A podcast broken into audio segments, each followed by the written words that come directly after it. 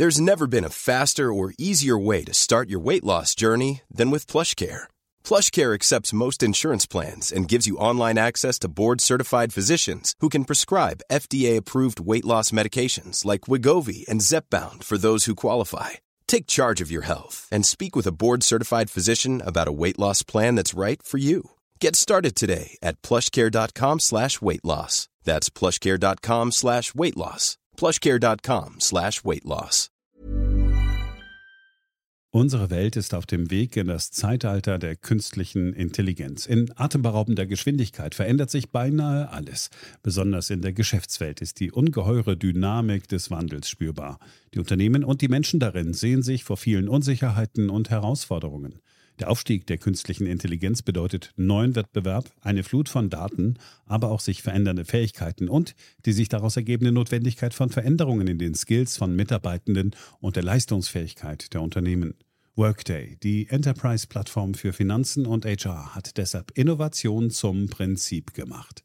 Viele BTO-Hörer erleben den Wandel aus nächster Nähe. Ihre Unternehmen sehen sich einem Ansturm von Veränderungen ausgesetzt, suchen nach Mitteln, um sich aus der Beschleunigungslücke zu befreien und haben Schwierigkeiten, Schritt zu halten. Oft sind die Lösungen kurzfristig und bruchstückhaft.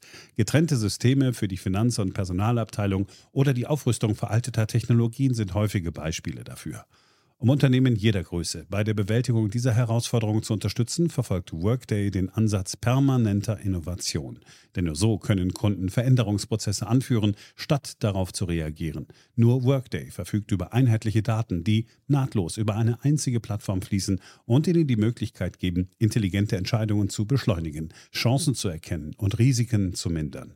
Workday versetzt sie in die Lage, Modelle und Prognosen zu erstellen und schnell und zuverlässig zu handeln, dank Echtzeitdaten und einer zuverlässigen in die Plattform integrierten KI. Besuchen Sie workday.com und erfahren Sie, wie Sie Fahrt aufnehmen können bei Ihrer Reise ins Zeitalter der künstlichen Intelligenz. Workday, die Enterprise-Plattform für Finanzen und HR.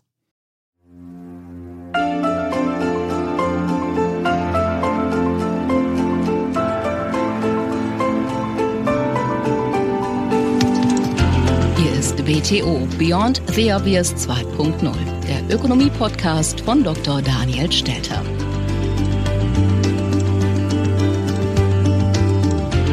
Hallo und herzlich willkommen. Ich freue mich sehr, dass Sie auch in dieser Woche wieder mit dabei sind. Schwerpunkt in dieser Woche sind die Staatsfinanzen. Da gab es doch aus Sicht der Finanzminister gute Nachrichten. Die G7 haben sich auf eine globale Mindeststeuer geeinigt für Unternehmen. Die Frage ist, bringt das eigentlich was? Das ist der richtige Ansatz. Es gab auch schlechte Nachrichten für die Politiker diese Woche. Die Renten sind eben nicht so sicher, wie gerne erzählt wird.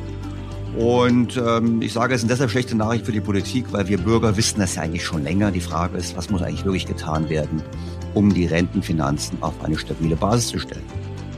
Schwerpunkt bildet diesmal ein Gespräch mit einem Experten, der jedes Jahr an der Steuerschätzung mitwirkt und deshalb wohl wie wenige andere dafür qualifiziert ist, den Staatsfinanzen auf den Grund zu gehen. BTO Beyond the Obvious 2.0 Die Finanzminister der sieben wichtigsten klassischen Industriestaaten haben einen weitreichenden Beschluss gefasst, und zwar über eine Mindestbesteuerung für Unternehmen, die weltweit gelten soll.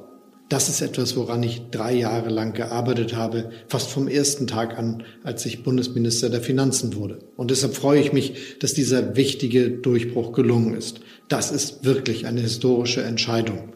Eine gute Nachricht für alle Staaten, die die Aufgaben für ihre Bürgerinnen und Bürger finanzieren wollen und eine schlechte Nachricht für Steueroasen und diejenigen, die sie genutzt haben. Jetzt geht es darum, diesen Beschluss auch noch mit mehr Leben zu erfüllen, indem wir ihn in den anderen internationalen Verhandlungsgremien auch so umsetzen. Bei der Organisation für wirtschaftliche Zusammenarbeit und bei den Finanzministern der 20 wichtigsten Handels- und Industrieländer der Welt, der G20. Das steht jetzt unmittelbar bevor. Und wenn das gelungen ist, dann wäre das wirklich ein Durchbruch, von dem wir alle profitieren werden.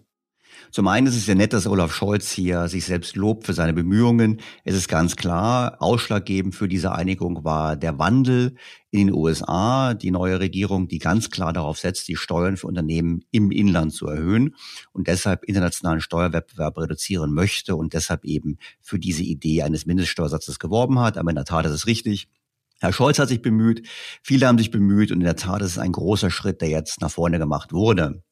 Andererseits muss ich gestehen, immer dann, wenn unser Bundesfinanzminister euphorisch ist, bin ich ein bisschen besorgt. Denn bisher war die Euphorie von Olaf Scholz oftmals nicht zum Vorteil der hiesigen Steuerzahler. Insofern lohnt es sich, das Thema noch ein bisschen genauer zu betrachten und zu beleuchten, was ich in den kommenden Minuten gerne machen möchte.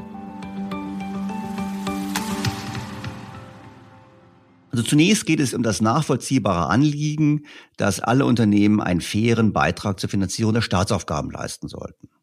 Und es geht um faire Wettbewerbsbedingungen. Wir kennen all das Beispiel von dem Buchhändler, der hier in Deutschland ähm, tüchtig besteuert wird und der global agierende Internethändler, dessen Namen wir alle kennen, der dann in Deutschland keine Steuern zahlt und auch weltweit sehr wenig Steuern zahlt. Das ist sicherlich eine Verzerrung von Wettbewerb, die so nicht akzeptabel ist.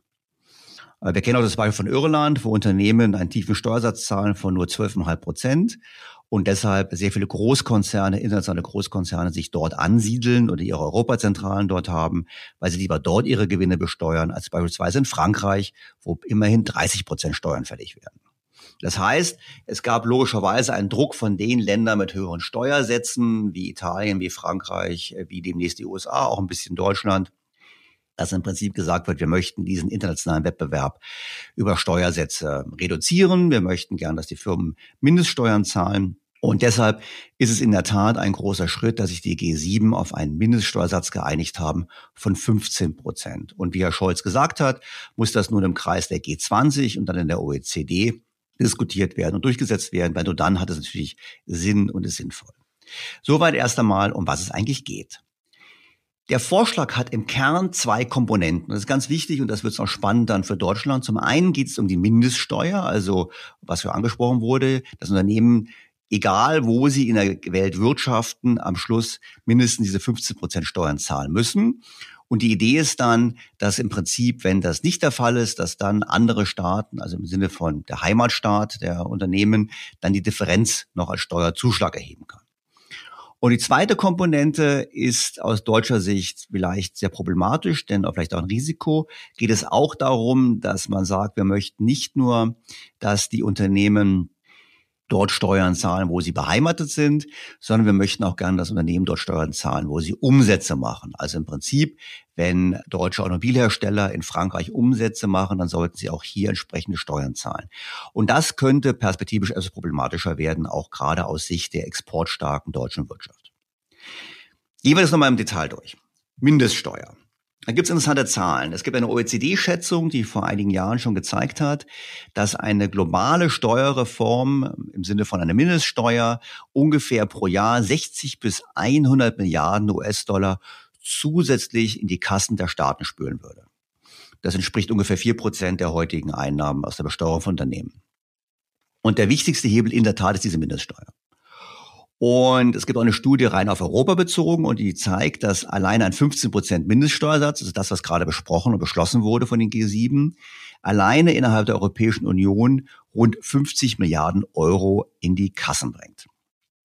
Diese Studie zeigt auch was ganz Wichtiges. Die zeigt nämlich, dass eines nicht stimmt. Es wird die Diskussion immer geführt nach dem Motto, naja, die bösen, großen, internationalen Internetkonzerne, Klammer auf, die alle in den USA sitzen, weil wir haben ja in Europa keine, Klammer zu, die sollen endlich mehr in Europa zahlen. Und das Ergebnis der Studie ist, wenn man diese 15 Prozent macht, dann kommt der überwiegende Teil dieser Mehreinnahmen von Unternehmen aus Europa. Also der Anteil der amerikanischen Unternehmen wäre ganz gering.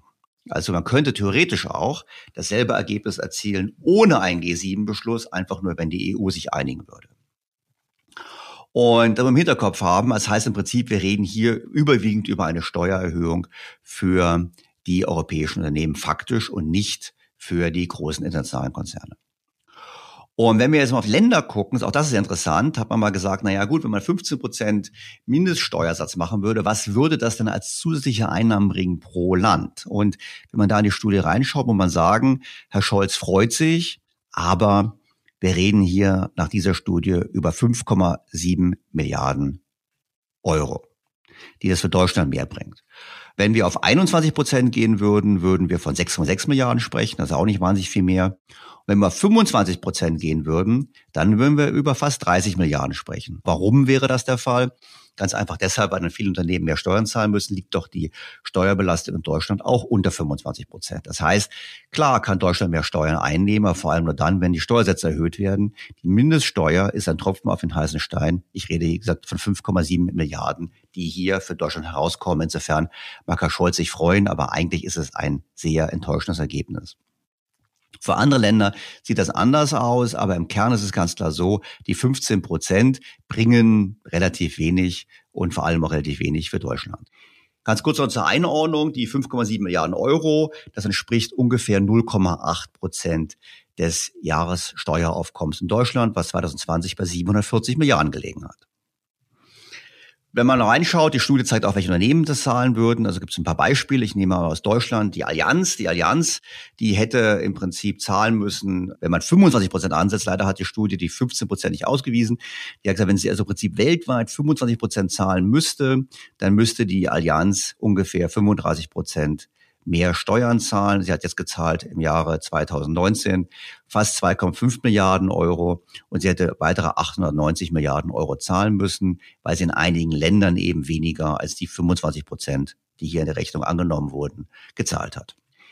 Das nur zur Erläuterung. Aber wir sehen, diese globale Mindeststeuer ist nett kommt jetzt aufgrund der USA, bringt den USA viel mehr als Europa. Europa hätte das selber erzielen können ohne die USA, rein mit einer höheren Besteuerung innerhalb der EU. Und man muss ganz klar sagen, die Beträge, über die wir reden, sind trotzdem noch marginal. Sie werden sicherlich nicht dazu beitragen, die von Corona aufgenommenen Schulden oder andere Projekte zu finanzieren. Hinzu kommt noch ein ganz anderer Aspekt, weil wir reden jetzt hier über einen Mindeststeuersatz von 15 Prozent. Und die Frage ist ja nicht so sehr, wo der Satz liegt, sondern auf was er sich bezieht. Der Fachmann spricht von einer Bemessungsgrundlage. Also auf was wird eigentlich dieser Satz genommen? Und da gibt es ja beispielsweise Sonderabschreibungen. In Deutschland haben wir Sonderabschreibungen gehabt, um Unternehmen in den Osten Deutschlands zu locken. Das heißt, der Gewinn ist kleiner nehmen wir den oder müssen wir auch sagen, naja, wir müssen eigentlich die Abschreibungsregeln standardisieren? Ein anderes Beispiel ist, nehmen wir Irland. In Irland wissen wir, gibt es den Körperschaftssteuersatz von 12,5 Prozent. Wenn wir 15 Prozent als Mindestsatz hätten, dann ähm, müsste Irland ein bisschen mehr nehmen. Aber es gibt ganz, ganz anderes, was in Irland passiert. Es gibt also in Irland zum Beispiel die sogenannte Patentbox, also ein System, wo man für Innovationsgewinne weniger Steuern zahlen muss, und zwar konkret nur 6,25 Prozent. Da heißt es, es gibt also noch irgendwelche Sonderabschreibungsmodelle und da muss man natürlich schauen, wie kann man die bereinigen, wie geht man damit um, dass das nicht berücksichtigt wird. Und wenn man einfach nur die 15 Prozent ansetzt, dann würde es natürlich Irland ganz stark treffen, deshalb auch der entsprechende Widerstand. Übrigens, die Iren rechnen mit einem Steuerverlust von ungefähr zwei Milliarden Euro, wenn dieser Deal wirklich kommen würde mit den 15 Prozent. Und das sind immerhin 2,4 Prozent der öffentlichen Einnahmen. Also es ist durchaus ein höherer, größerer Betrag. Wir haben gesehen, in Deutschland reden wir von einem Gewinn den Steuereinnahmen von ungefähr 0,8 Prozent. Für die Iren wäre es in der Tat ein erheblicher Verlust. Das wir im Hinterkopf haben und deshalb wird es auch Widerstand geben. Und Irland ist nicht alleine. Denn Ungarn ist ein lautstarker Vorkämpfer für Steuerwettbewerb. Zypern und Malta sind ebenfalls betroffen verstecken sich jetzt immer hinter Irland. Also vor dem Hintergrund, wie das jetzt wirklich rauskommen wird, es wird abzuwarten sein. Nur es könnte sehr gut sein, dass wir mit einem tieferen Satz enden. Und dann haben wir ja gesehen, desto tiefer der Satz, desto noch geringer sind die ganzen Einnahmen. Insofern kann ich Herrn Scholz Euphorie hier nicht teilen. Es ist zwar vordergründig gerechter, aber letztlich wird es nichts groß was ändern. Interessant auch in dem Zusammenhang ist natürlich die Frage, dem zweiten Teil dieses Modells, nämlich der Frage, wenn wir jetzt nicht nur eine Mindeststeuer haben, sondern wenn wir auch hingehen und sagen, wir möchten gerne Staaten beteiligen an den Erträgen, die in dem Land erwirtschaftet werden, obwohl die Firma nicht dort ansässig ist. Das Beispiel von vorhin, man verkauft Autos in Frankreich oder ähnliches. Und hier haben die G7 gesagt, na ja, wir möchten gerne, dass große Konzerne, so sie denn profitabel sind, dann einen Teil dieser Überrendite, die sie erwirtschaften, auch verteilen. Und jetzt wird es problematisch. Also erstmal ist es so, Rendite wird definiert als Umsatzrendite. Das heißt, man sagt, naja, wenn ein Unternehmen mehr als zehn Prozent Rendite macht, dann sollte es global verteilen. Das ist die erste Regel. Und dann sagt man, man sollte im Prinzip ein Fünftel der Überrendite verteilen. Also nehmen wir mal an, eine Firma hat 20 Prozent Rendite, dann müsste man im Prinzip sagen, zwei Prozent, also ein Fünftel von den zehn Prozent, die, die über den zehn Prozent liegen, die werden dann verteilt auf die Länder, in denen die Umsätze stattfinden. Und die Idee ist quasi, dass die Länder, in denen die größten und profitabelsten Unternehmen der Welt Verkäufe tätigen, entsprechend auch etwas davon abbekommen.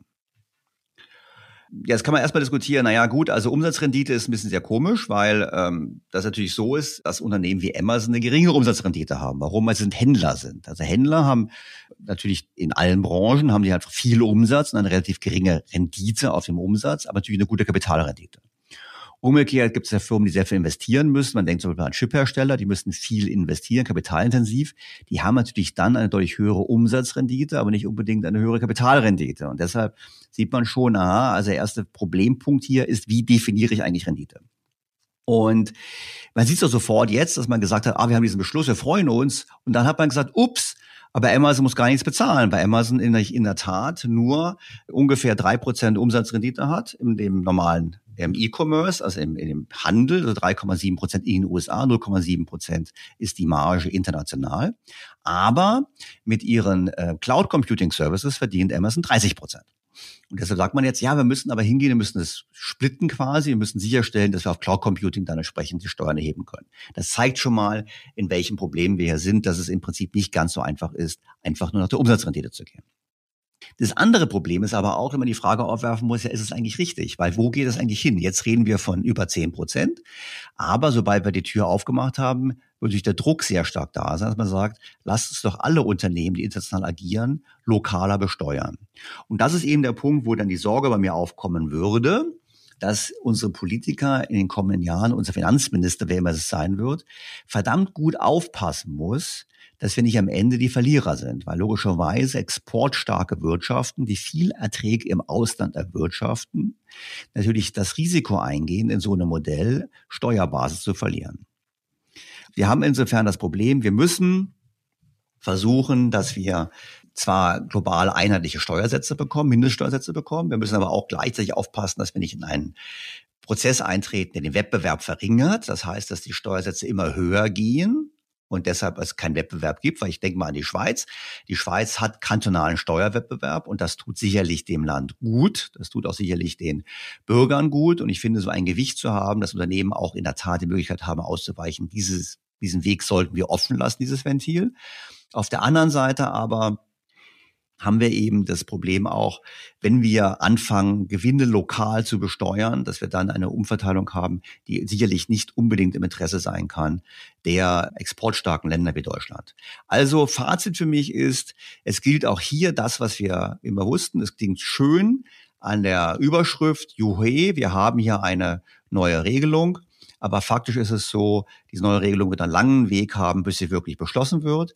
Sie wird noch weiter aufgeweicht werden. Sie bringt letztlich steuerlich für Deutschland wahrscheinlich sehr wenig und birgt aber das erhebliche Risiko der Umverteilung. Das heißt nicht, dass es nicht versucht werden sollte, aber es ist sicherlich etwas, wo ich finde, dass Euphorie zum heutigen Zeitpunkt noch nicht angebracht ist. Kommen wir zum heutigen Gesprächspartner. Jens Beusen-Hogreffe ist seit dem Jahr 2008 am Institut für Weltwirtschaft und vertritt das Institut seit dem Jahr 2011 im Arbeitskreis Steuerschätzungen des Finanzministeriums. Zusammen mit den Vertretern der anderen Wirtschaftsforschungsinstitute erarbeitet er die Prognosen zur Entwicklung des Steueraufkommens. Jens Beusen-Hogreffe ist seit dem Jahr 2017 Professor an der Christian-Albrechts-Universität in Kiel. Sehr geehrter Herr Professor Beusen-Hogrefe, herzlich willkommen in meinem Podcast. Ja, vielen Dank. Äh, freue mich sehr, bei Ihnen zu sein. Ich freue mich sehr, dass Sie Zeit haben für uns und mit mir sprechen. Und meine Startfrage ist eigentlich ausgelöst worden durch einen Tweet von Ihnen, weil Sie gesagt haben, naja, auch bei den Investitionen im Klimaschutz muss man die Frage aufwerfen, ob es sich wirklich lohnt, ähm, Staatsschulden dafür zu machen. So eine Art Investitionsrechnung wäre möglich. Also ich wollte so ein bisschen was dazu sagen zum Thema, wie schaut eigentlich so eine Investitionsrechnung für den Staat aus? Und muss der Staat, muss die Politik, wenn sie jetzt diese ganzen Programme vorlegt für die Bundestagswahl, auch ein bisschen Investitionsrechnung beherzigen und nicht einfach nur große Zahlen da in die Luft werfen? Äh, also keine Frage, sicherlich äh, wäre es ideal, wenn tatsächlich die öffentliche Hand bei den Investitionen oder bei Ausgaben für Investitionen beherzigt, dass diese sich im wahrsten Sinne des Wortes rechnen müssen. Das heißt, äh, die Investitionen von heute ermöglichen wahrscheinlich ein, ein besseres Wirtschaften morgen und äh, das wird dann zu Mehreinnahmen, kann zu Mehreinnahmen führen. Diese Überlegung sollte auf jeden Fall mit einbezogen werden, wenn man Investitionen heute anstellt. Und nun ist es allerdings auch wiederum so, dass gerade bei den, bei den Klimainvestitionen es so ist, dass der Mehrwert von diesen Klimainvestitionen ja vordringlich darin entstehen wird, dass wir in einer relativ entfernten Zukunft weniger Belastungen durch ein, äh, haben werden in Form eines Klimawandels, der durchaus sehr, sehr, sehr äh, große wirtschaftliche Risiken in sich hat. Aber das heißt, der Mehrwert, der das mit sich bringt, ist erstens sehr weit weg. Und zum anderen muss man dabei berücksichtigen, dass natürlich die Investition selber auch erstmal CO2 freisetzt. Und ähm, das heißt, man müsste eigentlich für sich genommen bei jedem Investitionsobjekt nicht nur eine betriebswirtschaftliche Rechnung machen, ähm, lohnt sich das, sondern am besten auch noch eine Klimarechnung mitlaufen lassen. Und äh, wenn wir eine gute CO2-Bepreisung hätten, die wirklich optimal wäre, dann wäre das sogar deckungsgleich. Aber so weit sind wir nun mal leider noch nicht. Also im Prinzip sagen Sie, es wäre vernünftiger, wir hätten im Prinzip das Preissignal, weil dann könnten wir sauber rechnen, weil Sie sagen würden, naja, das CO2, was ausgestoßen wird bei der Produktion oder beim Bau einer Bahnlinie beispielsweise, das hatten wir auch schon mal im Podcast mal mit Kollegen von Ihnen, das muss auch berücksichtigt werden und man muss nicht nur den Betrieb betrachten. Das ist ja eine ganzheitliche Rechnung. Hinzu kommt aber auch, dass wir ja auch vorhandene ähm, Wirtschaftsgüter ja früher wegwerfen. Also ein, ein, ein Bus, der noch fahren kann im öffentlichen Nahverkehr, der kann doch eigentlich noch fahren und so schmeißen wir ihn früher weg und kaufen einen Elektrobus als Beispiel. Jetzt kommt man, muss man auch noch, das ist ja auch eine Art noch ähm, sozusagen die, die Kosten des zu frühen ähm, Außerbetriebnehmens müsste man ja eigentlich der Investition mit dazu rechnen. Keine Frage, das ist der nächste Punkt. In dem Moment, wo man äh, funktionierende Kapitalgüter ersetzt, obwohl es vielleicht von den Abschreibungen her noch gar nicht sinnvoll ist, muss man den Ertrag, den man dadurch erzielt, natürlich auch äh, vorsichtiger veranschlagen. Äh, einfach Kapitalstock wegschmeißen bringt ja niemandem etwas. Und das wird auch nicht dazu führen, dass wir später mehr, äh, eben weil eben den Kapitalstock neu zu erstellen CO2-Ausstoß mit sich bringt, muss es eben noch nicht mal dazu führen, dass es in der Gesamtsumme wirklich die CO2-Last reduziert. Und deswegen braucht man wirklich eine, eine Gesamtschau und sollte eben sehr erstmal das in den Blick nehmen, dass wir mit den öffentlichen Kapitalstock, den wir haben, dass der erstmal auch ein Gut ist, äh, mit dem wir wirtschaften sollten. Wenn man jetzt die Klimapolitik betrachtet, dann geht es ja großteils darum, den Kapitalstock von heute umzubauen. Natürlich muss man ihn umbauen. Äh, man muss ihn irgendwie in eine, in eine andere, in, mit anderen Techniken versehen. Aber wenn dieser Umbau zu schnell forciert wird, dann äh, kann es eben zum einen relativ viel kosten und zum anderen eben auch sogar mehr CO2 erzeugt werden, als wir eigentlich haben wollen. Wenn im Prinzip, was Sie ja ein bisschen einbringen, ist zu sagen, lass uns mal bilanzieren richtig. Und das Bilanzierungsproblem haben wir ja nicht nur bei der Bewertung von Klimaschutzmaßnahmen, das haben wir so bei, bei allen staatlichen Ausgaben. Ein Unternehmen bilanziert ja richtig und ein Staat bilanziert ja nicht. Ich meine, es gibt zwar auf Gemeindeebene, es gibt auch in einigen Bundesländern die doppelte Buchführung, das kennen auch die treuen Hörer des Podcasts, da hatten wir auch schon mal eine Folge zu.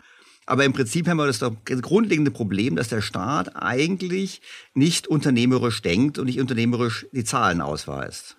In Teilen kann er das auch nicht so richtig gut, muss man natürlich sagen. Also äh, er hat natürlich Bereiche, in denen ein unternehmerisches Kalkül nicht wirklich verfängt.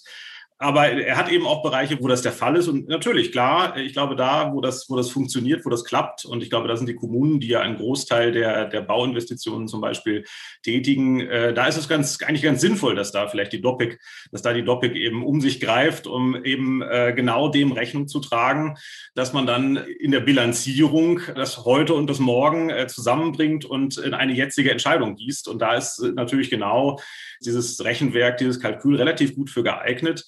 Besser wahrscheinlich als vielleicht das ein oder andere System oder die Methode, die jetzt äh, im Rahmen der Kameralistik angewandt wird, weil eben da es doch recht schwierig ist. Es ist eigentlich nicht schwierig. Man müsste eigentlich auch dort eben die, die zukünftigen äh, Entwicklungen mit berücksichtigen.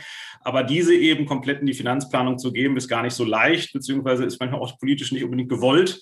Da, wo es Platz hat, äh, ist sicherlich die Doppik ein guter Weg. Wobei es bleibt schwierig. Ich glaube, dass der Bund alle seine Tätigkeiten doppelt äh, erfasst. Da kommt es dann manchmal auch zu, glaube ich, ganz komischen Entwicklungen und kann es ganz, ganz schwierige Punkte geben. Schlicht, weil die Doppik natürlich etwas ist, was mit Marktpreisen operiert, was letztlich eigentlich damit operiert, dass, dass eben Unternehmen in einem Markt sind. Diese Situation haben wir nicht für alle Teile des staatlichen Handels. Für viele haben wir sie und da, wo es die gibt, auf jeden Fall. Da wäre es äh, dringend geboten oder sollten wir dahin gehen, weil es einfach doch die Möglichkeit bietet, äh, sich ehrlich zu machen. Wir haben ja diese Diskussion begonnen mit dem Thema äh, Klimamaßnahmen. Und für mich ist ja so, mir macht das natürlich auch Sorgen, aber mir macht mehr Sorgen machen mir die Versprechen, die Politiker gegeben haben für zukünftige Leistungen, für die niemand vorgesorgt hat. Und wir haben gerade, Sie haben gerade gesagt, bei den Klimamaßnahmen ist es ja so, wir tätigen Investitionen, deren zukünftige Rendite sehr unsicher ist. Wir haben eine, eine Rendite in Form des Beitrages zur Verlangsamung des Klimawandels. Nehmen wir mal, ich kriege jetzt wieder viele Zuschriften, wir nehmen einfach mal an, das wäre alles so mit den ganzen Dingen. Gleichzeitig aber wohl wissen, dass unsere Investitionen unter Umständen gar nichts bringen, wenn andere Länder nicht mitziehen. Also das ist im Prinzip eine, wir sind ein vor, vor, vor wir, also wir haben den politischen Anspruch, wir wollen Vorreiter sein, wir machen da etwas mit einem sehr unbestimmten tatsächlichen Nutzen für uns. Auf der anderen Seite haben wir aber sehr konkrete Gesetze mit Leistungsversprechen bezüglich Renten und Sozialleistungen und Pflegeleistungen in der Zukunft, für die keiner vorgesorgt hat.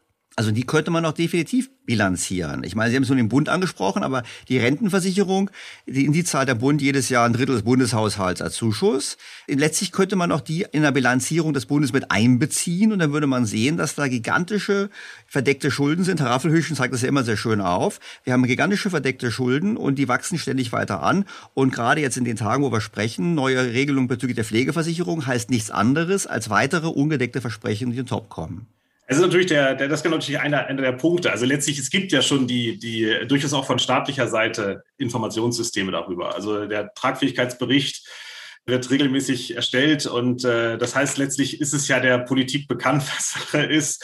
Äh, die Frage ist natürlich, welche, welche Dringlichkeit beziehungsweise wie fließt das in Entscheidungsprozesse an? Da bin ich glaube ich, sind wir uns, glaube ich, einig, dass da in, der, in, der, in, den vergangenen Jahren die Politik so ein bisschen die Augen zugemacht hat. Äh, das ist doch schlimmer gemacht eigentlich. Eigentlich hat es doch schlimmer gemacht. Ne? Ja, also äh, es gab immer eher kleinere Schritte, die, die weiter die Leistungs, wie Sie schon sagen, die Leistungsversprechen erhöht haben und sich von der guten Kassenlage haben treiben lassen und weniger auf das geschaut haben, was was vielleicht auch im eigenen Tragfähigkeitsbericht drin steht. Wobei es ist natürlich tatsächlich so, und da kommt wieder ein Unterschied natürlich zu den Unternehmen dazu, man kann mehr oder minder, wenn wir über Leistungen der Rentenversicherung oder über der, Sozi der Pflegeversicherung sprechen, relativ leicht mit einem Beschluss des Bundestages relativ schnell in, diese, in diesen Leistungskatalog einschneiden. Ja, oder man kann genauso gut leicht den Bürgern mehr Geld abknöpfen, um es zu finanzieren. Ich meine, das Prinzip auch, keine Frage, aber letztlich, äh, ich, ich denke, dass wir um das Thema nicht herumkommen werden. Und äh, das ist natürlich dann auch ein Punkt, wo ich befürchte auch wiederum so ein bisschen, dass bei der Bundestagswahl das auch so ein bisschen außen vor bleibt, weil die große äh, Wende, die oder die große Trendwende ist ja also es ist zum einen natürlich der Klimawandel.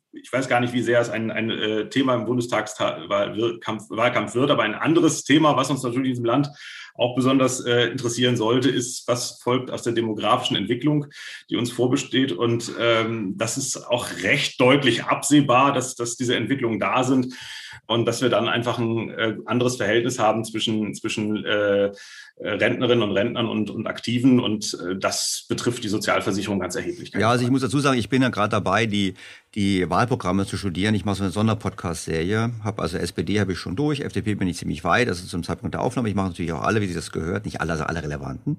Was mir auch gefallen ist, ist, das taucht fast gar nicht auf. Also bei der SPD heißt es so, ja. wir wollen, ähm, alles ist super, wir glauben, die gesetzliche Rente ist klasse, man kann noch ein bisschen zusätzlich was sparen. Schwedisches Modell, das ist, glaube ich, so sind drei Zeilen von 65 Seiten. Das ist kein Thema. Das Thema wird also konsequent hochgeschwiegen. Insofern, wenn es um Nachhaltigkeit geht, jetzt wollen wir nicht in die, über die, das Bundesverfassungsgericht sprechen, aber eigentlich wäre das auch mal ein Thema. Wenn man wirklich nachhaltig wirtschaftet, müsste eigentlich hier die Rechtsprechung genauso sein wie beim Klimaschutzthema, müsste sagen, Moment mal, Freunde, ihr wirtschaftet hier nicht nachhaltig. Ja, weil der Bericht, den Sie angesprochen haben, Nachhaltigkeitsbericht, den kenne ich natürlich auch. Dazu sagen für die Hörer, der Finanz, das Finanzministerium legt so einen Nachhaltigkeitsbericht regelmäßig vor. In meiner Beratungspraxis gab es so einen Spruch, ähm, gelesen, gelacht, gelocht. Ja, und das ist immer, wenn ich einen Eindruck habe, was da passiert. Die nehmen es bestenfalls gar nicht zur Kenntnis, legen es ab und machen weiter wie bisher. Und das ist natürlich nicht das, wozu es gemacht wird. Ja, und auch gerade, wo Leute wie Sie ja auch ziemlich viel ähm, Herzblut und Schmalz, Schmalz reinstecken, auch da Input zu geben, solche Themen. Das ist vielleicht das Ärgerliche daran, finde ich, dass das äh, nichts ist, was im Wahlkampf wirklich ehrlich diskutiert wird. Vielleicht ist es schwierig, das im Wahlkampf ehrlich zu diskutieren, aber letztlich wird es in irgendein, nach irgendeiner Bundestagswahl, äh, ob es jetzt schon nach dieser kommt, ich äh, will nicht sagen, ich hoffe es fast, aber wird man wohl dann doch sehr, sehr deutlich dieses Thema angehen müssen. Und in was es dann enden wird, ist natürlich noch offen. Ähm, aber äh, es wäre ja eigentlich mal, finde ich, auch ganz erfrischend, wenn, wenn man da vielleicht den, die Bürgerinnen und Bürger zur, zu ganz offen befragt, äh, was ist denn eigentlich eure Sicht der Dinge? Wie wollt ihr dieses Problem angehen? Und dass das in, im Wahlkämpfen gerne totgeschwiegen wird, finde ich auch wirklich schade. Also in irgendeiner Form wird sich das Problem lösen. Äh, das ist relativ offenbar meines Erachtens. Und äh, also immer dann, wenn die Sozialsysteme auf Anschlag sind, gibt es eine Reform. Nur die ist natürlich dann teurer und. Äh, es muss noch nicht mal unbedingt teurer sein, es ist, ist, aber letztlich irgendwer muss diese Last tragen. Das heißt, es wird dann, und das ist wahrscheinlich das, was mich stört, äh, es wird dann, je später man es macht, desto, desto abrupter werden die Brüche sein. Und das heißt, äh, man muss dann äh, recht drastisch in die Leistungsversprechung einschneiden und dann eben vielleicht die Rentner, äh, irgendeine Rentnerin und Rentnergeneration ist dann auf einmal ziemlich gekniffen, weil die, für die heißt es dann auf einmal so, das Lohnersatzniveau, auf, mit dem wir vielleicht vor zwei, drei Jahren noch gerechnet haben, das könnt ihr jetzt genau vergessen. Oder eben, dass die Beiträge drastisch steigen. Also letztlich ist es das, glaube ich, dass, dass äh, die Politik dann eben unstet wird. Und äh, das finde ich eigentlich schade, dass man eben nicht, weil eigentlich die Erkenntnisse liegen alle da, sind alle zur Hand. Es gab auch eine Kommission, die auch nicht zur Kenntnis genommen wurde. Wie gesagt, ich würde annehmen, dass, ähm, dass wir so oder so in irgendeiner Art von Reformen, auf irgendwelche Reformen zulaufen werden, die zum Schluss die Leistungen reduzieren werden, die zum Schluss die Beiträge erhöhen werden. Das wird kommen. In welch, wie es austariert wird, wird man sehen. Aber man darf doch auch gerne mal, finde ich, die, die Wählerinnen und Wähler damit behelfen. Das sollte man definitiv mich mit einer Meinung. Ich glaube aber, ein Thema ist ja ganz groß im Wahlkampf. Ich glaube, das wird auch sicherlich diskutiert werden, intensiv. Das ist die berühmte schwarze Null. Ich meine, wir haben ja ähm, äh, ganz klar also das linke Spektrum, also das linke Spektrum die Linken, die SPD, auch die Grünen haben ganz klar gesagt, wir wollen die schwarze Null reformieren. Wir halten sich für richtig. Die Union hat zumindest zum jetzigen Zeitpunkt immer noch gesagt, wir wollen da oben ganz, ganz, ganz festhalten. Die FDP ist auch eher auf dem Thema, wir wollen solide Finanzen. Jetzt haben wir beide darüber gesprochen, die Finanzen sind eh nicht so solide, wie man tut, weil wir ja in der schwarzen Null immer, immer auf den Jahresüberschuss eines Jahres gucken und nicht auf die verdeckten Verbindlichkeiten. Äh, wir wissen, dass in Wirklichkeit auch der, die tiefen Zinsen der EZB einen großen Beitrag geleistet haben, dass die schwarze Null überhaupt gar war, weil es war keine Sparleistung, sondern sie haben da weniger schnell mehr ausgegeben. Wie sehen Sie denn diese Diskussion? Ich meine, da wird doch gesagt, lasst uns im Land investieren, lasst uns Klimaschutz investieren, auf Kredit. Das ist richtig für die Zukunftssicherung und das sollten wir auf jeden Fall machen. Ich meine, was sagt der Fachmann dazu? Also grundsätzlich kann man natürlich sagen, äh, wenn wir wüssten, dass die Zinsen für immer niedrig bleiben, dann äh, ist sicherlich dem Kalkül schwer entgegenzutreten. Also ich halte es dann, dann natürlich wäre es bei, bei vielen Punkten, glaube ich, äh, kann man schon annehmen, dass, dass öffentliche Investitionen eine gewisse Rendite mit sich bringen würden.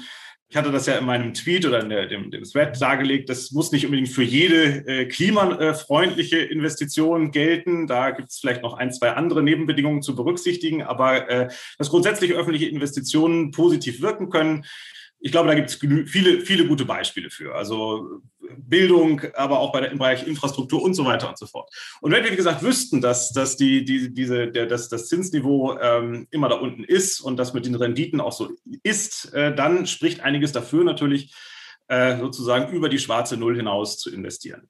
Aber jetzt kommen natürlich mehrere Probleme hinzu. Also das erste Problem ist, wir kennen nicht, wir kennen zwar allgemein, ein, gibt es Aussagen zu den Renditen öffentlicher Investitionen, aber ob jetzt genau das Investitionsobjekt, das man jetzt vor Augen hat, ob das diese mit sich bringen wird, ist die zweite Frage.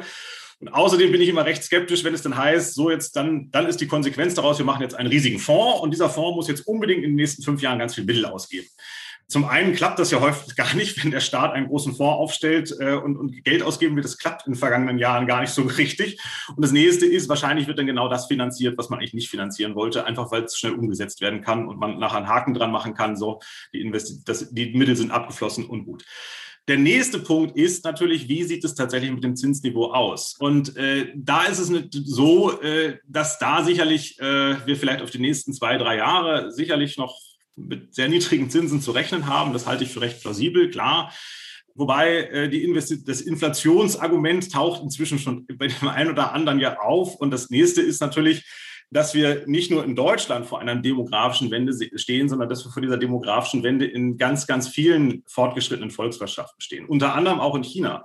Und äh, sofern äh, das ein, und es spricht einiges dafür, dass das, das Zinsphänomen auch davon getrieben ist, dass es also durchaus, äh, wie soll ich sagen, tiefliegende ökonomische Gründe für dieses Niedrigzinsphänomen gibt. Und dass diese Gründe sich gerade wegentwickeln. Also machen wir es am Beispiel China. China ist in die Weltwirtschaft eingetreten und hat eine sehr, sehr niedrige Abhängigkeitsquote gehabt. Das heißt, unglaublich großes Arbeitskräfteangebot und musste vergleichsweise wenig Rentnerinnen und Rentner, Kinder äh, mit versorgen. Und das heißt, es konnte sehr viel Kapital angeboten werden. In Deutschland Kurioserweise äh, ist es so, dass wir aus dem demografischen Zwischenhoch kommen. Das heißt, so schlecht war das Verhältnis auch gar nicht. Und der Leistungsbilanzüberschuss zeigt ja auch, okay, wir haben Kapital äh, in die Welt sozusagen exportiert. Aber wenn jetzt der demografische Wandel äh, zuschlägt, der schlägt in China zu, der schlägt in Deutschland zu, der schlägt sogar auch in den USA zu, dann wird dieses, das, das Angebot sich da, da, da reduzieren und dann ist es sehr gut möglich, dass entsprechend, wenn, wenn das Kapitalangebot sinkt, dann äh, der Preis für Kapital steigt, also die Zinsen. Und wenn dann die Zinsen gestiegen sind oder weiter steigen, dann haben wir natürlich das Problem, okay, äh, ist es jetzt so sinnvoll, dass wir dann eine höhere Staatsverschuldung haben? Und da gilt, glaube ich, hätte ich immer den Blick drauf, äh, das ist ja immer ganz hübsch, dass man jetzt vielleicht äh, denkt, okay, jetzt haben wir noch viel Luft, jetzt lass uns noch mal schnell verschulden. Ich glaube, man muss immer gucken, dass der laufende Haushalt auch in Ordnung ist und dass der laufende Haushalt auch äh, in fünf oder zehn Jahren noch in Ordnung ist. Was soll das heißen? Das soll heißen, in fünf bis zehn Jahren haben wir sicherlich vielleicht höhere Zinsen und wir haben sicherlich höhere äh, Staatsausgaben im Zuge des demografischen Wandels, eben über die Sozialversicherung und über andere Kanäle, die den Staat belasten. Und das heißt, wir sollten uns erst darauf vorbereiten, dass wir äh, schwierigere Zeiten haben werden. Und deswegen wäre ich doch sehr skeptisch, jetzt äh, angesichts einfach nur eines gewissen Zinsumfelds sofort die Grundsätze der Finanzpolitik zu ändern, sondern lassen uns lieber darauf vorbereiten, lassen Sie uns lieber darauf vorbereiten, wie die Situation in fünf bis zehn Jahren aussehen wird. Und da und die laufenden Haushalte sozusagen schon ein bisschen dahin strukturieren, dass wir eben nicht große Brüche machen müssen, wenn es denn wirklich auf uns zukommt, sondern dann wirklich eine, eine stabile Politik, äh, die allmählich sich anpassen muss äh, oder sich allmählich anpasst und nicht, nicht schlagartig, weil ich glaube, schlagartige Anpassungen, äh, das äh, ist mein Eindruck, sind immer, ja, wie soll ich sagen, äh, machen das politische Gestalten kaum äh, immer sehr, sehr schwierig und sorgen dann auch für, für eine Volatilität, die vielleicht gar nicht mal ökonomisch äh, extrem ist, aber vielleicht politisch extrem werden könnte. Nein, das ist ganz klar. Ich meine, ich kann es ja sagen, sozialer Sprengstoff erster Güte kommt da auf uns zu. Ich meine, jetzt könnte ich natürlich sagen, naja, wenn wir beide jetzt die Finanzen strukturieren würden in Deutschland oder die Staatsfinanzen unter unserer Kontrolle wären, würden wir wahrscheinlich sagen, lass uns jetzt mal die verdeckten Verbindlichkeiten abschmelzen. Also bereits jetzt die ersten Kürzungen vornehmen bei den Versprechungen bezüglich Renteneintrittsalter, bezüglich Leistungsniveaus und so weiter, bevor wir dann so einen abrupten Weg machen müssen. Und lass uns dafür in dem ausgewiesenen Haushalt ein Defizit fahren, ein bestimmtes, wahrscheinlich auch so ein bisschen am Wachstumspotenzial orientiert, weil man kann ja, wir wollen ja Schuldenquoten, wir wollen eine Schuldenquote gleich halten, wir wollen nicht einen Schulden, absoluten Schuldenstand gleich halten, wir wollen eine Quote stabil halten. Also kann man ja jedes Jahr Schulden machen in einer Wirtschaft, die nach wie vor etwas wächst, die wird auch trotz demografischem Wandel, wenn wir richtig intelligent investieren, etwas wachsen. Also wir haben also ein bestimmtes Budget. Und dann ist so die Frage, wir haben ja nicht unbegrenztes Budget. Und ich habe so ein bisschen das Verdacht, wenn Leute so sagen, ja, schwarz Null aufgeben, das, das riecht für mich immer so ein bisschen, das heißt, wir haben ein unbegrenztes Budget. Ja. Wir brauchen natürlich eine Budgetrestriktion, damit intelligent investiert wird. So, was würden wir beide denn jetzt machen, wenn wir sagen, okay, wir haben einen bestimmten Betrag definiert, oder wir sagen, das ist der Betrag, den wir jetzt jedes Jahr gezielt investieren wollen in die zukünftige Ertragskraft des Landes, damit wir auch zukünftig unseren Wohlstand erhalten etc. Wie sähe der Mechanismus aus, diese Investitionsmittel dann zu priorisieren? Weil das ist ja die Frage, wie kriegen wir die Rendite rein, damit es nicht derjenige bekommt, der am lautesten schreit oder der unter Umständen die besten Lobbyisten hat? Ich glaube, das ist sehr schwierig, weil äh, und da, da ist eben auch wieder der, einer der, der großen Unterschiede zu, zu Unternehmen und warum sozusagen das, das mit der Doppik eine gute Idee ist, aber eben doch nicht genauso gut klappen muss, wie es, wie es im Unternehmensbereich ist. Wir, wir haben zum Beispiel, was, was Unternehmen typischerweise haben, ist äh, Trial and Error, dann verlässt ein Unternehmen den Markt. Diese Situation haben wir für den Staat nicht. Ja gut, wenn der Staat, wenn der Staat verlässt, dann macht er pleite. Ich glaube, das ist das Finale. Ja, das, also das, das wollen wir gar nicht diskutieren. Das, äh, also, aber äh, deswegen gibt es ja Unternehmen, die können einfach auch mal Dinge ausprobieren. Und wenn es nicht klappt, na gut, dann war es halt so und deswegen ist es natürlich letztlich das Problem dann da, dass der Staat sicherlich bei der, bei der Investitionslenkung natürlich erhebliche Informationsprobleme hat. Und das, das, was dann sozusagen mir am ehesten dazu einfällt, ist das Stichwort Subsidiarität. Also sprich, dort über die Investitionen entscheiden, wo sie vor Ort auch tatsächlich stattfinden. Die Kommunen müssen in die Lage versetzt werden, Investitionshaushalte aufzustellen, die den Namen auch wert sind und äh, diese auch ordentlich zu verwalten. Und äh, da gilt auch wiederum, äh, ich bin mir nicht sicher, ob ein, ein bundesweiter Investitionsfonds, der irgendwelche Mittel zuweist, da der gute Weg ist, oder ob es ein besserer Weg wäre, das äh, Finanz Gefüge von Bund, Länder, Kommunen nochmal anzugucken, nochmal neu zu ordnen, so dass die Kommunen von sich aus die Möglichkeit haben, Investitionen zu tätigen und dann vielleicht auch sogar mit doppelter Buchführung im Hintergrund auch äh, die langfristig stärker in den Blick zu nehmen und hier die Verantwortung anzusetzen auf der einen Seite und zum anderen aber auch von Seiten des Bundes, die Kommunen, aber auch von Seiten der Länder natürlich, kommunale Finanzen sind Ländersache, die, diese Kommunen auch finanziell entsprechend auszustatten. Und dazu gehört dann, das hat der Bund zu einem gewissen Teil auch gemacht, Sozialausgaben, die der Bund beschließt, muss der Bund natürlich bezahlen. Keine Frage. Ja gut, das hätte schon länger machen müssen. Jetzt, ich glaube, es ist noch gar nicht im ausreichenden Maße. Das habe ich ganz kurz einen kleinen Einschub einer Frage, weil ich möchte gerne eigentlich im Hauptstrang mal festhalten, aber keinen Einschub. Es gibt ja die Überlegung, dass man sagt, der Bund soll hochverschuldete Kommunen entschulden. Klingt erstmal hübsch. also äh, und natürlich kann man eine gewisse Verantwortung für den Bund finden in dem Moment, wo er genau, das hatten wir gerade auch schon identifiziert, die, die Fehler der Vergangenheit, die der Bund gemacht hat oder die im System mehr oder minder drin waren. Der Bund hat Ausgaben beschlossen und äh, die Kommunen mussten sie ausführen und konnten sich sozusagen nicht dagegen wehren. Und äh, allerdings gibt es eine Ebene, die dazwischen geschaltet ist, und das sind die Länder. Und die Länder haben durchaus die Möglichkeiten, genau diese Ausgaben äh, im kommunalen Finanzausgleichssystem zu berücksichtigen. Und interessanterweise haben einige Länder das anscheinend in irgendeiner Form erfolgreicher gemacht als andere. Äh, denn es ist so, dass tatsächlich das Altschuldenproblem von Kommunen ist auf sehr wenige Länder konzentriert. Es gibt Länder, die haben ähnliche Sozialstrukturen und haben finanziell deutlich besser ausgestattete Kommunen beziehungsweise nicht überschuldete Kommunen. Komme jetzt aus Schleswig-Holstein. Äh, da ist es so tatsächlich, da ist das Land relativ hoch verschuldet, aber die Kommunen, denen geht es noch halbwegs gut. Ähm, die Sozialstruktur von Schleswig-Holstein ist eher schlechter als die von im Schnitt, eher schlechter als von NRW in den vergangenen Jahren gewesen oder von, von Rheinland-Pfalz. Und äh, die überschuldeten Kommunen finden sich in Rheinland-Pfalz und Nordrhein-Westfalen. Und äh, ich wundere mich dann auch, wenn gerade Politiker, auch Landespolitiker aus Nordrhein-Westfalen oder auch ehemalige Landespolitiker aus Nordrhein-Westfalen dann, dann da deutlich für eine Bundeslösung votieren, wo man denkt, ihr hättet das entweder schon seit Jahren machen können oder ihr könnt es jetzt machen. Macht es doch einfach. Jetzt habe ich noch einen anderen Punkt, und zwar, Sie haben ja gesagt, Subsidiarität. Und wir haben ja Gebiete, wo der Staat direkt investiert. Also wenn der Staat jetzt irgendwie der Bahn Geld gibt und es wird eine neue Bahnlinie gebaut. Das ist ein Beispiel.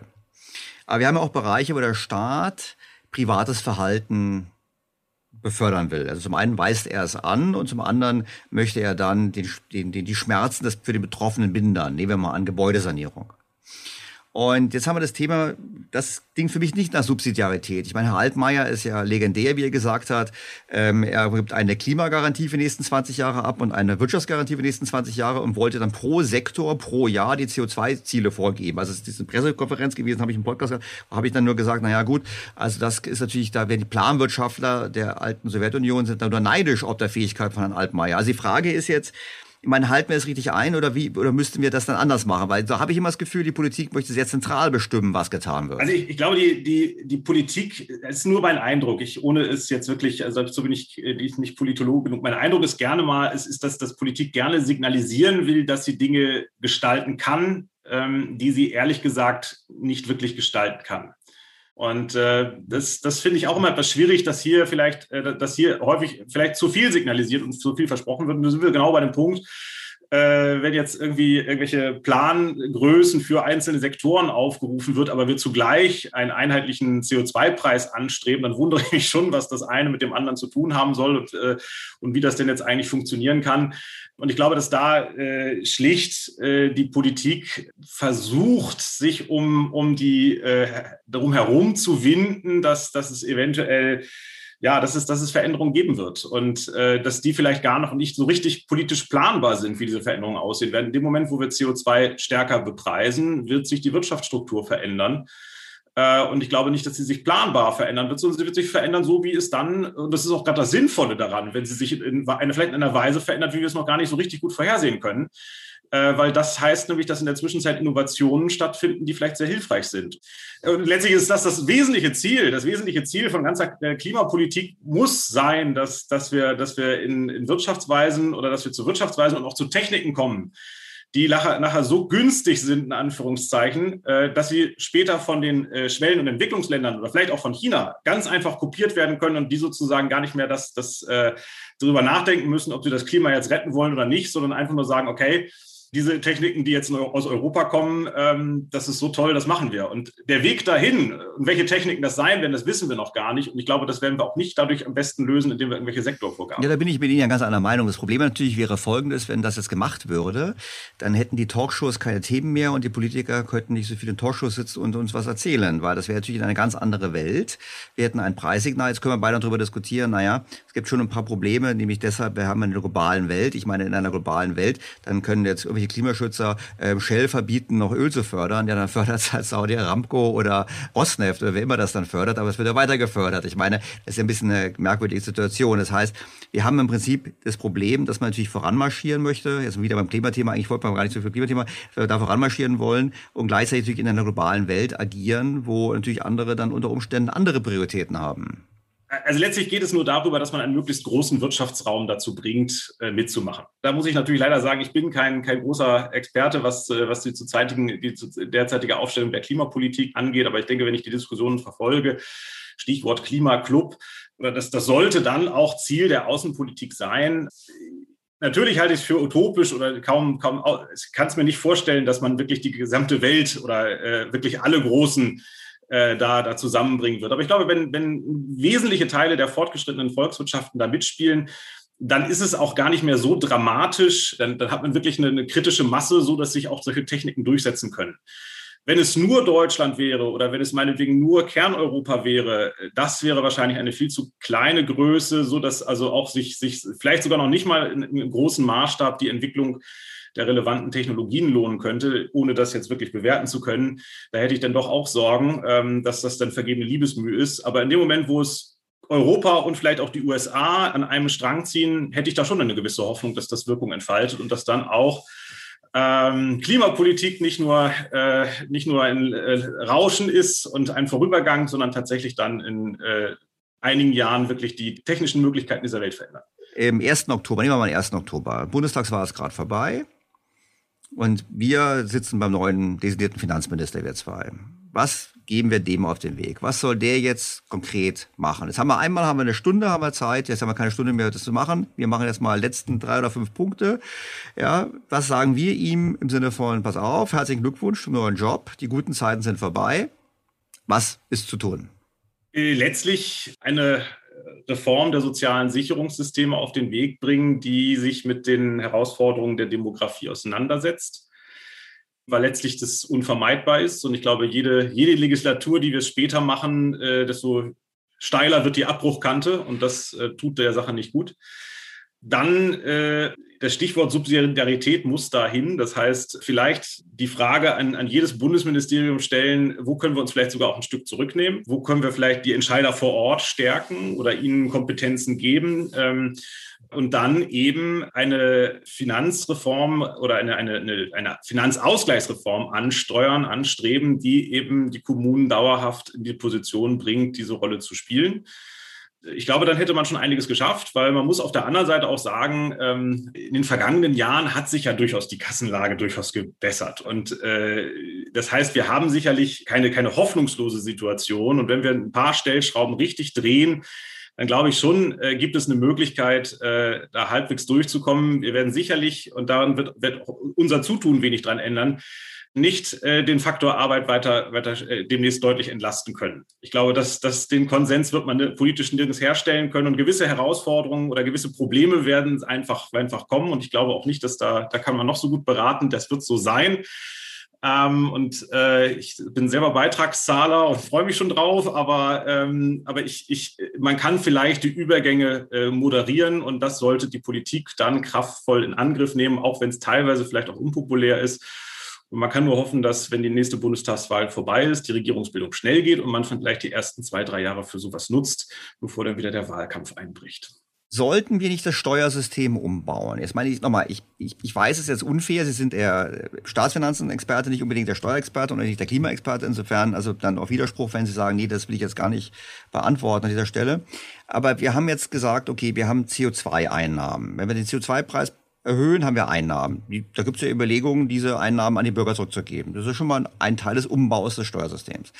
Und dann gibt es die lange Diskussion, ob wir nicht ähm, Arbeitsentlasten und Vermögen stärker belasten. Ich meine, das sind ja auch, also so ein Umbau vom Steuersystem, oder würden Sie sagen, pass auf, das kannst du vergessen, das hat, da wollten Leute mal mit dem Bierdeckel antreten, das war der letzte Versuch und es, wird nicht funktionieren. Wir sind zu weit marschiert in, diesen, in das Steuersystem, wir können es gar nicht mehr richtig umbauen. Also es wäre tatsächlich äh, die ganz große Reform dann. Äh, und man muss es ja dazu sagen, die, die großen Belastungen äh, stehen ja bei den Sozialversicherungen an. Das hieße natürlich dann auch, man müsste das, das Sozialversicherungssystem komplett hochnehmen sozusagen und dann sagen, okay, äh, wir stellen es auf, auf die soziale Sicherung auf ganz neue Füße. Und ähm, wenn wir, wenn wir sozusagen eine Modellökonomie hätten und morgen mit dem Reißbrett los anfangen könnten, dann würde ich sicherlich auch äh, solche Pläne durchaus für richtig empfinden, empfinden und sagen, ja, doch, das sollten wir dringend tun. Aber es ist halt sehr viel gewachsen und mein Eindruck ist immer wieder, ähm, die große Reform geht wahrscheinlich nur in wirklich in drastischen Krisen, ist erstens nur da politisch durchsetzbar und zum anderen ist es so, dass, dass äh, wir einfach in Anführungszeichen durch die Versprechungen, die wir, äh, und nicht nur durch Versprechungen, teilweise auch durch vertragliche Bindung, der Staat ja auch schon an vieles gebunden ist. Das heißt, also wir können jetzt nicht von heute auf morgen sagen, so, äh, das Versicherungsprinzip der Rentenversicherung, äh, das näherungsweise das näher, annähernde Äquivalenzprinzip, das heben wir jetzt komplett auf, auch für die Bestandsrentner, das war's. Das wird kein Gericht äh, mitmachen. Und ähm, äh, entsprechend so, so ganz große Gestaltungsmöglichkeiten, glaube ich, haben wir gar nicht, weil wir systematisch uns vor vielen Jahren festgelegt haben. Vielleicht noch ein Punkt, ein Punkt, ähm, den auch die Schuldenbremse erlauben würde.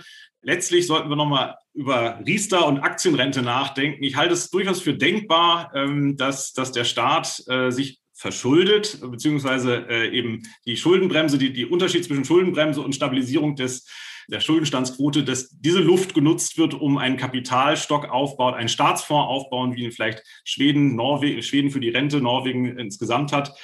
Das wäre sicherlich auch nochmal was, weil ähm, was ich einem Finanzminister immer mit auf den Weg geben könnte. Ich habe es jetzt gar nicht mehr erwähnt, weil ich es für politisch inzwischen für so, so quasi unmöglich erachte. Aber das wäre auch definitiv eine Empfehlung, ähm, weil ich da die Hoffnung hätte, dass es uns zumindest ein bisschen Luft geben könnte, diese Anpassungslasten, die auf uns zukommen, äh, zu gestalten und dann eben den Weg auch ein bisschen leichter zu machen. Weil ich glaube, dass ja, letzter Satz von mir sozusagen, was ich schon für relativ klar und, und sicher erachte, ist, die Wachstumsmöglichkeiten in anderen Regionen der Welt werden in den nächsten äh, Jahrzehnten deutlich größer sein als in Deutschland. Und äh, deswegen ist die Rentenversicherung nur auf die Arbeitnehmerschaft auf Deutschland zu, äh, aufzubauen, nicht ganz so erfolgsversprechend, wenn wir vielleicht es schaffen würden, über auf die weltweiten Kapitalmärkte zu gucken und da noch ein bisschen die Rente mitzufinanzieren. Da bin ich ja voll und ganz dabei. Da freue ich mich auch, dass Sie es noch eingebracht haben als Ihr Schlusswort, weil, ähm, ich weiß nicht, ob Sie es gesehen haben, ich bin ja Radikaler. Ich bin ja ähm, kein Wissenschaftler, ich bin ja nur so ein was bin ich so, Hobbyökonom. Und ich habe ja vorgeschlagen, der Staat soll sich Geld leihen und soll jedem Bürger 25.000 Euro in diesen Staatsfonds einzahlen, nach norwegischem Vorbild. Das klingt nach, es sind 1000 Milliarden, aber was sind heutzutage schon 1000 Milliarden? Weil ich gesagt habe, haben wir alle, haben ein Asset und alle müssten das sozusagen quasi investieren. Man muss mindestens 65 Jahre alt sein, bevor man das wieder realisieren kann und muss zeitgleich mindestens 10 Jahre investiert gewesen sein. Und als Kick dazu noch, man könnte sogar noch das Geld so strukturieren, dass man es beleihen kann, zinslos, um es als Eigenkapital zu verwenden zum Erwerb einer selbstgenutzten Immobilie. Das war so meine Idee, um die Wirtschaft etwas vermögender zu machen. Insofern, das finde ich schön, dass Sie am Schluss auch mit darüber um die Ecke gekommen sind. Ich glaube, es war ein super Gespräch. Also vielen herzlichen Dank. Wir werden sehen, was im Herbst rauskommt. Vielleicht haben wir die Gelegenheit, dann auch mal darüber zu sprechen, wenn dann wieder Vorschläge auf dem Tisch sind. Würde mich sehr stark freuen. Also, Herr Professor ähm, Beusen, Hohegräfe, herzlichen Dank für Ihre Zeit und für das gute Gespräch. Ja, vielen Dank. Vielen Dank für das Gespräch. Hat mich sehr gefreut.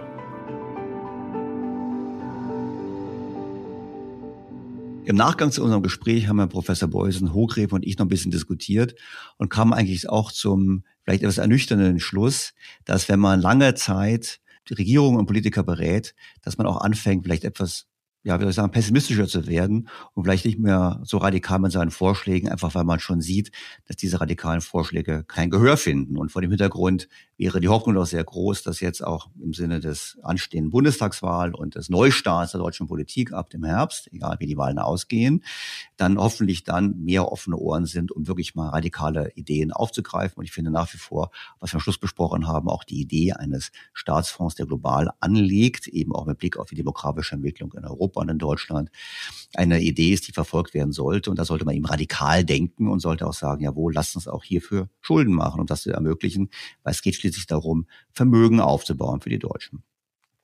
Wie wichtig es ist, mehr Vermögen aufzubauen, wurde diese Woche wieder deutlich angesichts des neuen Expertengutachtens des Wirtschaftsministeriums zum Thema Rente. Das Beratergremium beim Wirtschaftsministerium hat vorgeschlagen, das Renteneintrittsalter an die allgemeine Lebenserwartung zu koppeln. Bis etwa 2042 würde es damit auf 68 Jahre steigen. Damit würde die steigende Lebenserwartung im Verhältnis von etwa 2 zu 1 zwischen längerem Arbeiten und längerer Rente aufgeteilt. Steuert die Politik nicht gegen, dürfte der Bundeszuschuss in die Rentenkasse von jetzt rund 25 Prozent des Bundeshaushalts, das sind etwa 100 Milliarden Euro, auf 55 Prozent steigen. Drastische Steuererhöhungen und Einsparungen in anderen Bereichen, vor allem erneut den wichtigen Zukunftsinvestitionen, wären die zwangsläufige Folge. Ja, die Reaktion der Politik entsprach dem schon im Gespräch mit Professor Beusen-Hochgräfer angesprochenen Prinzip. Äh, gelesen, gelacht, gelocht. Wobei ich dazu sagen muss, so wie die Reaktion kam, gehe ich mal davon aus, sie haben es nicht mal gelesen. Das ist natürlich auch so, dass dieses Thema im Wahlkampf wirklich nicht willkommen ist. Denn es ist kein Gewinnerthema. Ich meine, längere Lebensarbeitszeit mögen viele Leute nicht. Tiefere Renten mögen auch viele Leute nicht. Höhere Beiträge mögen auch viele Leute nicht und höhere Steuern eigentlich auch nicht. Das heißt, es gibt keine Geschenke zu verteilen.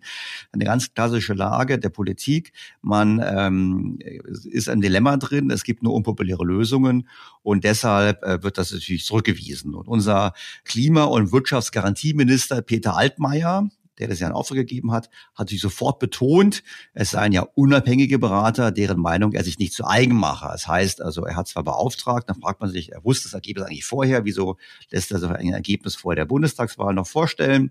Und natürlich distanziert er sich sofort davon. Und auch der Vertreter der Partei, die in den letzten Jahren maßgeblich die Kassen der Rentenversicherung geplündert hat, also der Vertreter der SPD, hat sich dann so geäußert. Olaf Scholz hat gesagt, ich stehe dafür, dass wir keine weitere Anhebung des Renteneintrittsalters des Gesetzlichen diskutieren. Er sprach von einem Horrorszenario, das dazu dienen solle, Rentenkürzungen durchzusetzen, für die es in dieser Zeit keinen Anlass gibt. Scholz sieht auch keinen Finanzierungsschock. Das ist nicht nur falsch gerechnet, das ist auch unsozial, was dort vorgeschlagen wird. Ich freue mich auf eine Debatte mit echten Experten. Tja, Debatte mit echten Experten. Da haben wir das Grundproblem. Echte Experten sind für die Politik also nur jene, die das schreiben, was sie sich wünscht. Denn es stimmt natürlich, was kritisiert wird an der Politik der letzten Jahre in dem Gutachten. Ständig wurde an der Rentenformel herumgebastelt. Beispiele. 2016 wurde die sogenannte doppelte Haltelinie eingeführt. Danach darf das Rentenniveau, also die Rente in Bezug zum Lohn nach 45 Beitragsjahren, nicht unter 48 Prozent sinken. Und gleichzeitig soll der Beitrag von derzeit 18,6 Prozent auf maximal 20 Prozent steigen. Das klingt natürlich zunächst erstmal gut. Das ist nach dem Motto, ja, wir denken an beide. Wir denken an die Rentner und wir denken an die Beitragszahler. Das Problem war aber, dass mit dieser Reform der sogenannte Nachhaltigkeitsfaktor außer Kraft gesetzt wurde. Und dieser Nachhaltigkeitsfaktor, der hat eigentlich die Rentenanpassung gedämpft, das hat im Prinzip den Rentenanstieg gedämpft sobald sich das Verhältnis zwischen Leistungsbeziehern und Beitragszahlern verschlechtert. Und er war 2005 eingeführt worden. Wir erinnern uns, es waren Zeiten, als in Deutschland noch reformiert wurde. Und es wurde damals gemacht, um eben die demografischen Lasten zu gleichen Teilen auf Rentner und Beitragszahler zu verteilen. Und seitdem dieser Faktor ausgesetzt wurde, tragen nur noch die Jüngeren die Lasten der Alterung. Das heißt, die Beiträge oder aber die Steuerzuschüsse müssen steigen. Und 2020 sah man einen weiteren Effekt, nämlich die Wirkung der Rentengarantie. Diese Rentengarantie wurde in der Finanzkrise eingeführt als Sonderregel, die dazu führt, dass man eben im Falle eines Lohnrückgangs die Rente nicht kürzt. Normalerweise ist die Logik ganz einfach die, man sagt, die Renten sollen im Gleichklang mit der Lohnentwicklung steigen. Dann müssten logischerweise, wenn die Löhne fallen, in einer Krise, Finanzkrise oder Corona-Krise, die Renten auch sinken. Wollte man nicht. Also hat man gesagt, wir geben eine Garantie, Rentenkürzung gibt es nicht. Da kann man sagen, das versteht man, ist auch nicht richtig, ist auch konjunkturpolitisch nicht richtig. Und früher hat man gesagt, es gibt einen Nachholfaktor. Das heißt, wenn früher im Prinzip die Renten eigentlich hätten sinken müssten, aber nicht gesunken sind, dann steigen sie in den Folgejahren einfach langsamer, bis man wieder dieselbe Relation zwischen Löhnen und Renten erzielt hat. Und diesen Nachholfaktor hat die Große Koalition auch abgeschafft. Das heißt, die Senioren sind immer abgesichert. Sie werden niemals, gehen bei ihnen die Renten zurück in der Folge eines Lohnrückgangs. Aber sobald die Löhne steigen und sobald die Löhne vor allem deshalb steigen, wenn sie sich auf einem tieferen Niveau wieder hochkommen nach einer Krise, dann profitieren die Rentner eins zu eins. Das heißt, die Renten steigen noch schneller, als sie ohnehin steigen würden, relativ zum Lohnniveau. Da sieht man schon, was nicht funktionieren kann. Wir haben im Prinzip einseitig die Lasten verschoben auf die nachfolgende Generation, auf die Beitragszahler. Und wir haben eine asymmetrische Reaktion der Politik, auch bei Rentenfragen. Renten können nur steigen. Und man kann sogar sagen, desto volatiler die Lohnentwicklung ist, desto mehr quasi wir Lohnrückgänge in der Krise haben und danach wieder Lohnsteigerungen in der Erholung, desto stärker steigen noch die Renten an. Das kann es sicherlich nicht sein. Und hinzu kommen viele andere teure Programme. Die neue Grundrente, die Angleichung der Ostrenten an das Westniveau, die Einführung und Erhöhung der Mütterrente sowie die abschlagsfreie Rente mit 63, die letztlich nichts anderes war als ein Frühverrentungsprogramm für gut bezahlte Facharbeiter. Das sind alles Sozialprojekte, äh, wo man sagen kann, ja, das kann man im Einzelfall auch vielleicht verstehen, aber mit denen haben die Union vor allem die SPD die Kosten der Alterssicherung dauerhaft und massiv in die Höhe getrieben. Und deshalb sind die Forderungen der Kommission natürlich nachvollziehbar, aber natürlich auch offensichtlich unpopulär und aus Sicht der Politik toxisch. Der Beirat fordert Reformen. So sollte der Nachholfaktor wieder eingesetzt werden, um die einseitige Belastung der Beitragszahler zumindest abzufedern. Das Renteneintrittsalter sollte dynamisch an die steigende Lebenserwartung geknüpft werden, wobei zwei Drittel der längeren Lebenserwartung auf Arbeit entfallen sollten und ein Drittel auf einen längeren Rentenbezug. Steigt die Lebenserwartung um ein Jahr, würde man also acht Monate länger arbeiten und dann vier Monate länger Rente beziehen. Darüber hinaus fordern die Experten eine Flexibilisierung des Renteneintrittsalters in einer Spanne, die zwischen 63 und 68 Jahren liegen könnte. Jeder sollte dann entscheiden können, wann er mit entsprechenden Zu- oder Abschlägen in den Ruhestand geht. Und der Beirat fordert eine veränderte Rentenanpassung, eine, die langfristig die Kosten senkt. Eine Rückkehr zu einem langsam sinkenden Rentenniveau ist nach Einschätzung der Experten unumgänglich und sollte so rasch wie möglich erfolgen. Vor allem, weil die ausgezahlte Rente auch bei einem sinkenden Rentenniveau in Zukunft stetig steigt. Sozialminister Hubertus Heil wäre wohl eher ein Experte nach dem Geschmack von Olaf Scholz, betonte doch, dass es einen anderen Weg gibt. Wir haben eine demografische Herausforderung. Das heißt, es gehen jetzt sehr viele Babyboomer in Rente zwischen 2025 und 40. Aber das kann und muss unsere Gesellschaft stemmen. Und es gelingt dann, wenn wir viele Menschen in Arbeit mit ordentlichem Einkommen haben. Darauf muss man sich konzentrieren und nicht rumschrauben am Renteneintrittsalter. Soweit Hubertus Heil im ZDF. Ich habe vor einigen Jahren schon mal einen Artikel geschrieben fürs Manager-Magazin, wo ich ihn, Hubertus Heil, als den Charles Ponzi der deutschen Politik bezeichnet habe. Was meine ich damit? Letztlich ist es so, Charles Ponzi, vielleicht zur Einordnung, war der Erfinder des sogenannten Ponzi-Schemas, wo man im Prinzip ein Modell hat, wo man Leute überzeugt, bei einem Geld anzulegen, dieses Geld mehr oder weniger gut anlegt, überwiegend auch bis braucht für eigene Konsumzwecke, aber eben so viel Werbung macht, dass immer mehr Leute einzahlen und wollen reich werden wollen und gleichzeitig die Einzahlung der neuen Menschen dazu verwendet, um die ersten Investoren eben auszuzahlen und denen hohe Renditen zu versprechen und zu realisieren. Und Charles Ponzi hat das gemacht nach dem Ersten Weltkrieg, indem er den Bürgern von Boston erzählt hat, er hätte einen Weg für ein Arbitragegeschäft äh, mit Postindentscheinen zwischen Italien und den USA. Und die Bostoner haben investiert, haben gedacht, super, wir kriegen 40 Prozent pro Monat Rendite. Und wie all diese Ponzi-Schemen ist natürlich geendet, als die erst Zweifel aufkamen und kein neues Geld mehr zufloss, weil dann war es ganz klar, dass es eben kein echtes Investment war, sondern eben ein Ponzi-Schema. Und die deutsche Rentenversicherung hat Aspekte von diesem Ponzi-Schema. Weil es ist ja so, es gibt keine geheime Kasse, sondern es wird immer Geld eingetrieben, um die heutigen Rentner bezahlen zu können.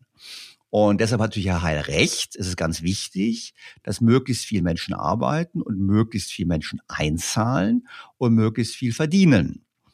Und in die Richtung geht die Überlegung der Politik natürlich auch. Die Politiker sagen jetzt, ja, wir müssen die Beamten einzahlen lassen, wir müssen die Selbstständigen einzahlen lassen, wir müssen die weitere Vermessungsgrenze fallen lassen, wir müssen andere Einkünfte hinzuziehen. Das ist im Prinzip genau das, was passiert, wenn man viel Versprechen gemacht hat, die man nicht decken kann, dass man dann immer mehr Leute jetzt in dieses System hineinzwingt, weil er muss reinzwingen, er kann ja nicht hohe Renditen erwirtschaften, weil wir alle wissen, dass die Rendite der Rente nahe Null liegt, oder für die jüngeren Generationen auch eindeutig negativ ist. Das heißt, er versucht erstmal die Einnahmenbasis zu stärken. Nur wenn die Politik wirklich die Einnahmenbasis stärken wollte, dann würde sie mehr ins Land investieren. Dann würde sie nicht die Mütterrente einführen und die Rente mit 63 und die Grundrente, sondern sie würde alle Anreize geben, dass Menschen möglichst lang arbeiten, also genau das Gegenteil der Rente mit 63.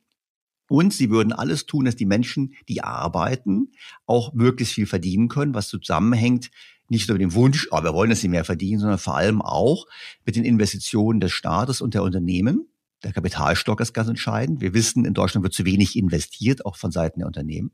Und zum Zweiten natürlich von der Qualifikation der Mitarbeiter. Das heißt, wir müssen mehr in Bildung investieren, müssen die richtige Bildung machen, auch vor allem in den entscheidenden MINT-Fächern. Und was auch dazu kommt, ist, wenn man sowas hat, dann kann natürlich auf Zuwanderung setzen, man muss aber dann auf qualifizierte Zuwanderung setzen, also nicht auf Zuwanderung ins Sozialsystem, sondern muss eigentlich Leute anlocken, die eben von Anfang an mindestens so viel verdienen wie im Schnitt alle, die, die schon da sind. Und das machen wir ja auch nicht. Und das heißt, er stellt sich hin und sagt, ja, es gibt eine andere Lösung als die Anpassung des Rentenalters und als die Kürzung der Renten und höhere Beiträge. Es gibt eben mehr Löhne. Ja. Nur dann frage ich mich, wenn man das erkannt hat, warum handelt die Politik nicht? Warum hat man nicht in den letzten 10, 15 Jahren genau das getan? Man hat das Gegenteil getan, man hat nicht investiert, man hat nicht dafür gesorgt, dass es attraktiv ist, am Standort Deutschland zu investieren, man hat in Konsum gesteckt das Geld, der Staat eingenommen hat, statt staatliche Investitionen zu tätigen und man hat gleichzeitig die Rentenkassen, muss ich schon so sagen, zu sich belastet mit netten Projekten, die Wahlstimmen bringen, die aber jetzt im Prinzip das Loch größer machen, als es sein muss. Die Regierung der letzten Jahre, seit 2005, haben das Gegenteil von dem gemacht, was man tun müsste, um die Renten stabiler und sicher zu machen. Soweit für diese Woche. Wie immer freue ich mich auf Ihre Kritik, Anmerkungen, Feedback. Ich verweise auf die demnächst erscheinenden Sonderfolgen zum Thema Wahlprogramme. Zwei habe ich jetzt schon fertig. Und ich freue mich aufs Wiederhören in der kommenden Woche. Ihr Daniel Stelter. Schreiben Sie uns unter podcast at think-bto.com. Mehr Informationen, Analysen und Kommentare finden Sie auch in Daniel Stelters Blog unter think-bto.com.